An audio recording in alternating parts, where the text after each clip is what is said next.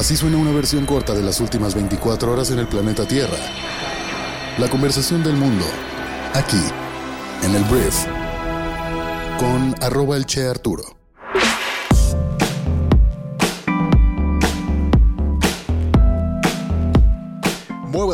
Bienvenidas, bienvenidos a esto que es el brief para este martes 14 de noviembre. En este podcast vas a informarte con un resumen de las noticias que debes conocer el día de hoy para ser una persona bien informada y yo soy Arturo Salazar, tu anfitrión y uno de los fundadores de Briefy. Estoy muy contento de estar aquí el día de hoy contigo, martes ya el segundo día de la semana laboral.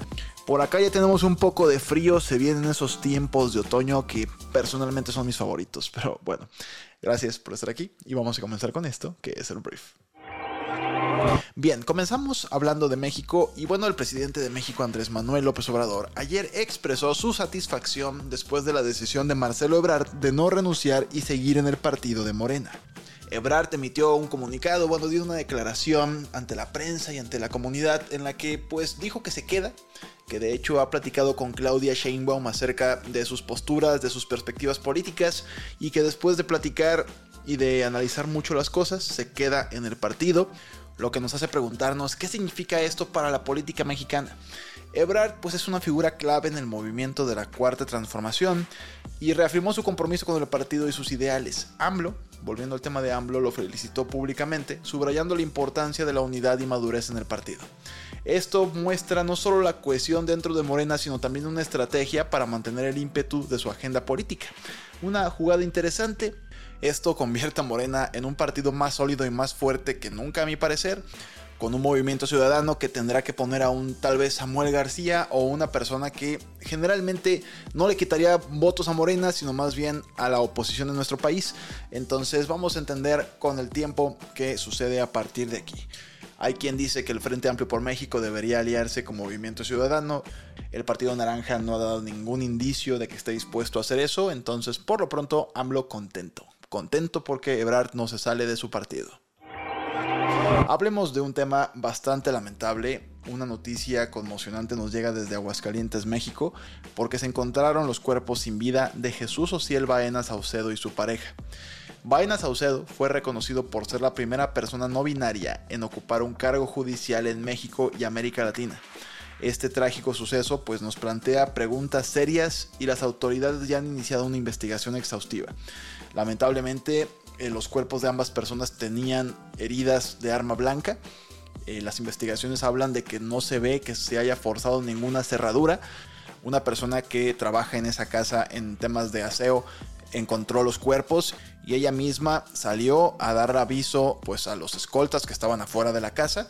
Esta noticia no solo es una pérdida para la comunidad LGBTQ+, sino que también destaca la necesidad de mayor seguridad y reconocimiento para las personas no binarias en la sociedad.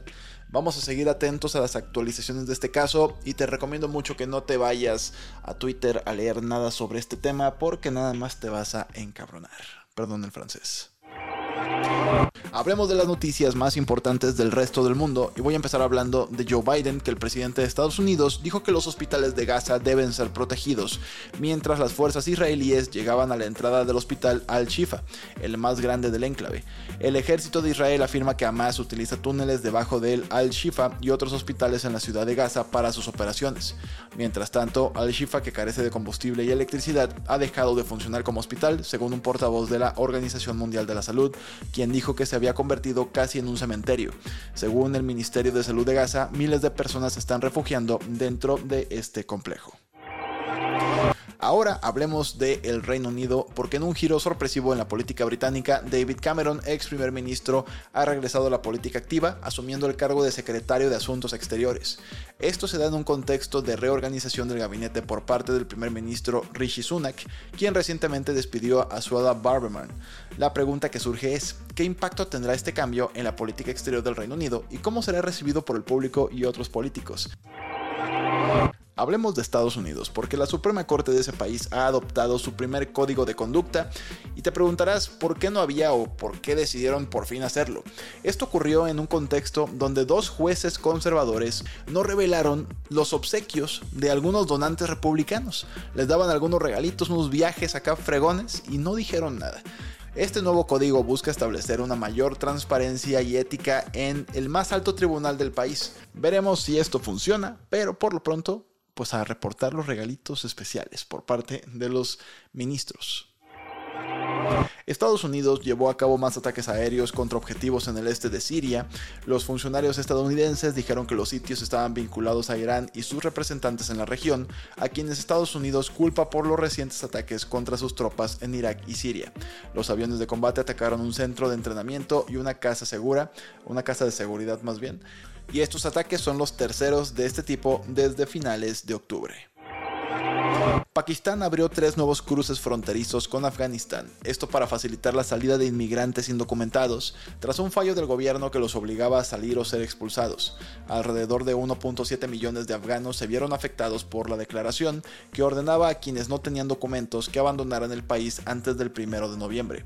Según la ONU, más de 280 mil personas han abandonado el país desde que se hizo la declaración el 3 de octubre.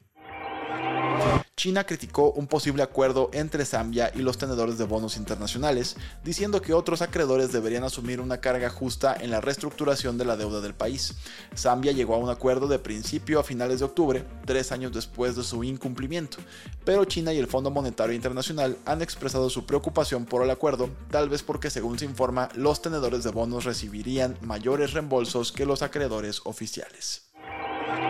La policía francesa frustró un robo de champaña por un valor de 600 mil euros, que equivale a unos 640 mil dólares.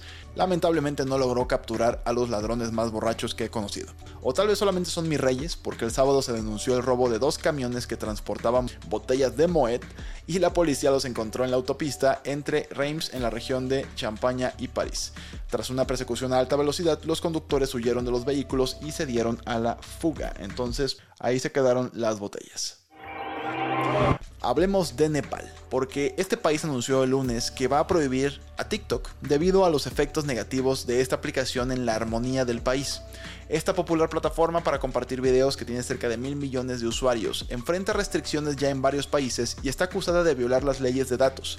Además, hay alarma por sus posibles efectos nocivos para la juventud. El gobierno de Nepal tomó la decisión porque TikTok se utiliza de forma sistemática para compartir contenidos para perturbar la armonía social y afectar las estructuras familiares y las relaciones sociales. Una postura súper interesante, no creo que vaya a suceder en otras partes del mundo, o tal vez sí, pero para pensarse, ¿qué tanto nos afecta nuestra cabeza TikTok? Hablemos de tecnología. No sé si tú sepas, pero Google le paga a Apple el 36% de sus ingresos por publicidad en búsquedas de Safari. Esto según nuevos detalles que salieron a la luz en el juicio antimonopolio de búsqueda de Google, según lo reportado por Bloomberg.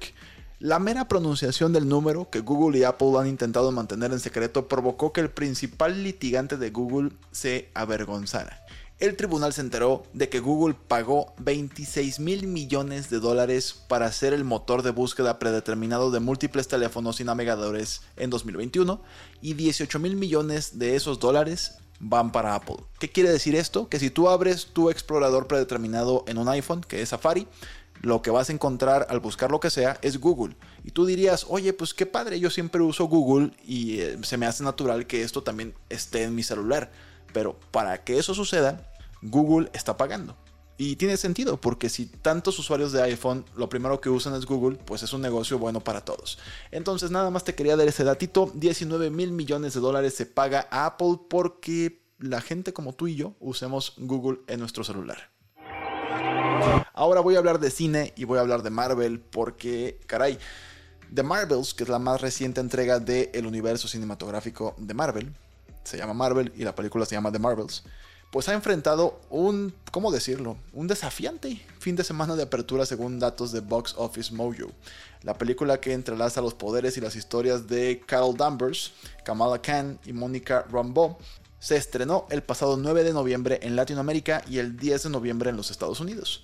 Entonces, bueno, la película recaudó 47 millones de dólares en territorio estadounidense y 41.5 millones a nivel internacional, sumando un total de 88.5 millones a nivel mundial. De esta manera, se une a un grupo selecto dentro del universo cinematográfico de Marvel, que incluye al increíble Hulk en 2008 y Ant-Man en 2015, que también tuvieron aperturas modestas. No quiero decir con esto que van a perder dinero, pero entendiendo que la producción costó 220 millones de dólares y otros 100 millones únicamente en promoción, pues abrir con esta cantidad de dinero es poco para una película de Marvel, que normalmente la rompen bastante fuerte en casi todo lo que hacen. La verdad es que después de Avengers eh, Endgame, la neta les ha ido, pues yo creo que mal en comparación con lo que era antes, pues, esa fase del universo, pero bueno, así le fue a The Marvels. Te quiero recomendar un artículo que está disponible en Briefing, nuestro MBA de bolsillo, que básicamente te habla de cómo tener una política de mascotas en el lugar de trabajo es una ventaja competitiva en el día de hoy. Todo esto en el contexto de la redefinición del trabajo presencial e híbrido. Un artículo en el Journal de Management sugiere que las oficinas amigables con las mascotas pueden ser una ventaja competitiva, y las investigaciones indican que la presencia de animales aumenta el compromiso y la satisfacción laboral, reduce las intenciones de rotación, fomenta la colaboración y mejora el bienestar en el lugar del trabajo.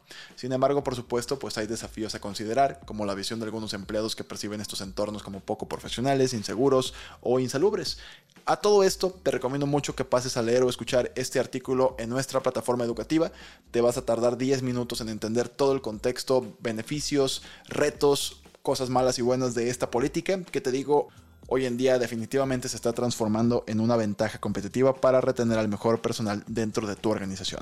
Para leerlo o escucharlo, puedes descargar nuestra app y probarla durante 14 días totalmente gratis y tendrás acceso no solamente a esto, sino al resto de nuestro contenido y de paso estarás apoyando este podcast que, como tú lo sabes, es gratis para todos y todas.